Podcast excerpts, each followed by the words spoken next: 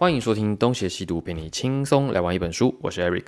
那么今天要来讲的书是，诶，这本书跟我的大学专业算是蛮有关系的，但我绝对不是说我写的有办法写的跟他们一样，我觉得应该没办法，因为他们所涉及的内容是中国的上古史，也就是先秦之前的那段故事。那这个故事很难写，因为它的资料实在是太少了。那这本书叫做《爆料商周》，它有一个小标题叫做《上古史超译笔记》。那么作者是野蛮小邦周。这个野蛮小邦周他们是应该是一群顶大的中文历史的博士生，可能有一些已经是在学校任教的助理教授了。所以我说这绝对是我的前辈啊，可能有些还是我的快可以当老师的一些人了。那这本书是二零二零年的时候由远足文化出版的，也就是疫情期间出版的一本书，放到现在大概是快诶三年多了。那我是蛮一开始就知道这一本的，只是因为我简单翻了一下，当时觉得不是我该看的书，因为它很明显是。普及类的读物，那有一些东西我之前就已经知道了，它的写法也比较浅显易懂，所以我当下并没有买。那这次呃想说蛮适合拿出来介绍给听众朋友的，所以又买了线上呃买了电子书回来呃重新读一遍。读完之后觉得嗯当年的自己真的是呃太天真了，不应该觉得它简单就放过它，因为它还是有很多我所不知道的知识。好，那我想。在开始讲评价之前，让我们先进一段开头，那我们就开始喽。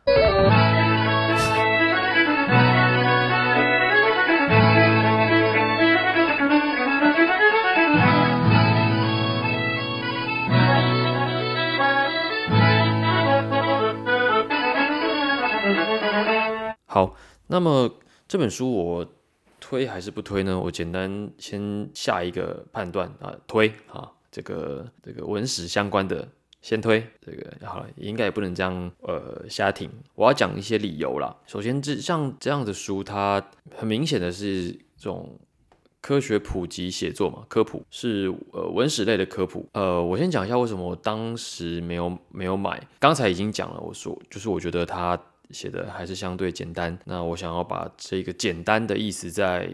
讲得清楚一点，就是说，所有的学术研究，它如果要面对世人，面对一般读者，那你直接把它拿出来出版，绝对是不恰当的。就像我们在上一次谈到马尼拉诞生的时候，就提到了，那基本上就是学术论文直接照搬就出版了。呃，有很多的读者看到这样的书，他实际上是没有办法负荷里面的资讯量的。你的前理解不够深的时候，你写的所有东西，对一般读者来讲。都是难以理解的，所以不管是科学也好，还是各种各样的专业知识也好，它一旦要面向一般的读者的时候，它势必要有专门的人转译，把它写的相对的简单，写的切合时事，写的让一般的读者也能够有所共鸣。那么像这样的科普写作，在科学领域。已经有蛮多的作者在尝试了，尤其是国外有很多人。那么台湾近几年其实也出现不少，不管是数学的还是科学的、化学的、物理的都有。那历史的当然也有了，这本就是其中之一哦。那你在写这种科普类的时候，我认为最难的是预设你的读者，就是你你要写给谁看。那我们通常在讲说哦，就是谁会喜欢看这样的东西的时候，那你面对的是一个难以捕捉的一个群体。所以为什么有一些八卦杂志会比较好做？是因为黎胖讲过嘛？不是黎胖，就是台资源演的黎胖讲过嘛？大家喜欢看的就是丑闻加绯闻，裸体加尸体。所以这种比较好被大众所接触的题材，它当然就好做。那可是像历史，尤其是上古史这样子的内容，它本身跟一般人是没有什么关系的。所以写的时候，你要预设的读者，你就更难预设。因为你真的不晓得谁会想要看，想来想去好像也就是只有同行文史科系的学生就这样。再来就是我们只要赌一把，那赌谁会有兴趣，可能就是国高中生。那么这本书给我的感觉就是它应该是面向着国高中生来写的，它里面有很多的叙述。都故意的用了一些时事梗，讲了一些像是言情小说的桥段，尽可能的也把他们的文字表述写得非常的浅显易懂。那对我来讲，就浅显易懂的过了头了，就是你难免会觉得有一点尴尬。就他们明明就都是专业的学术工作者，但却硬要用这种装腔作势的方法来。写作，那当然也是为了要争取更多的可能的读者，我可以理解。那只是我自己在看的时候，我就会觉得有点尴尬。我认为好像可以不用这样写，因为呢，你写成这样子，没有兴趣的人还是没有兴趣啊。就你不会因为他写的很搞笑恶搞，你就会对上古史产生什么兴趣？那不如就该是什么样子的，就是什么样子的，把它表现出来。那我我觉得对我来讲，可能我会更容易接受。但这也只是我自己的看法啦。就是如果我想要推出一些普及类的读物，我也不会想要刻意的迎合读者。那我觉得我会把所有的读者都当成是一般人。的一般人，那我认为我平常会怎么写，那我就会把它如实的表现出来。那我自己在写作论文的时候也是一样的概念哦，我基本上也不太会用什么学术语言，因为我认为论文本身它就是散文的一部分，呃，散文的一种。所以有一些人觉得论文跟散文要分开，我我个人反对了，所以我现在没有在学术界嘛，呃，对。好，那讲完当初觉得它太简单之后，我现在要讲一下它的可取之处哦。首先当然是他们。这一些写作者的背景，他们都已经是顶大的文学历史系的博士生，他们的学问肯定是没有问题的。就是每一个人都有他们独门的知识。看了一下他们的履历，有研究呃上古史的，那有研究美术史的，有研究文字学的。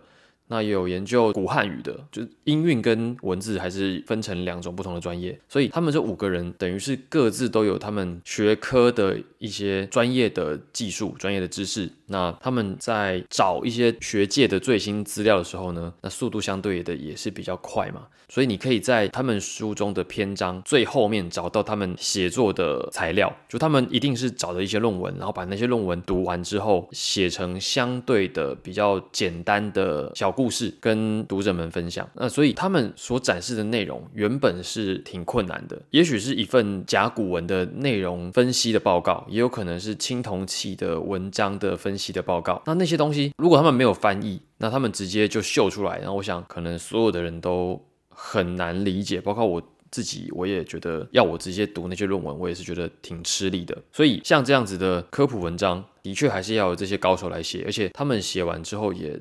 真的还是会带给读者一些新的感受，那些感受是哦，好像写成这样，我我就大致能够了解了。那这是我觉得值得推荐的一个很重要的因素，就是你真的可以从他们的转译当中得到一些实在的知识。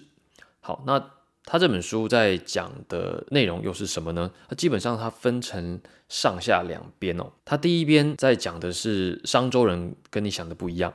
那我想，他基本上就是分析了很多青铜器跟甲骨文的资料，然后把那一些青铜甲骨上面的文章的内容。解释出来，然后敷衍成一篇故事。这边讲的敷衍是指出他把它变成一篇故事的意思。从他们的转译当中，我们就可以知道哦，原来生活在上古时期的这些商跟周的这些人们，就是生活在上古时代的人们，他们的社会形态到底是什么样子？跟我们现代有哪一些一样的地方，又有哪一些相差甚多之处？那他把它分成好几个小类别，有些跟交通车祸有关的，有些跟呃占卜算命有关的，那有一些是跟运动，就是他们射箭有关的，那有一些是跟贵族之间的财富分配有关的，还有一些是跟饮食相关，再来就是跟美术、族徽相关的，就他把它分成大概十个左右的小内容吧，让这些内容都变成是一个。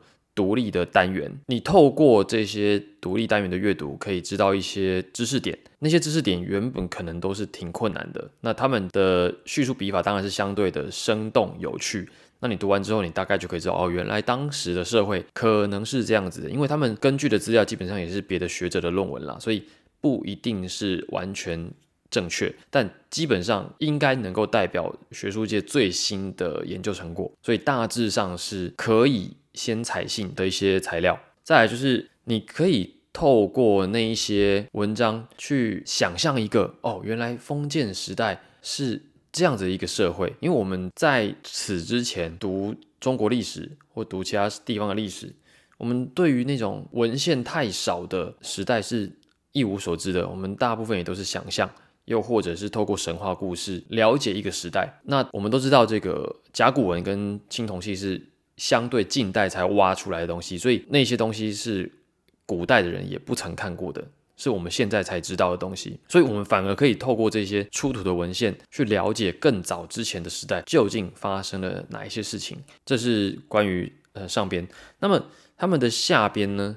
下边的内容叫做商周的邦国群像，下边讲的主要就是周是如何的从西边的一个小诸侯，逐渐的吸取了商王朝的一些养分资源，逐渐的取代了原本偌大的商王朝，变成周王朝，变成孔子心目中那个黄金的时代。那么我们以前对于封建的概念，实际上是没有这么了解的。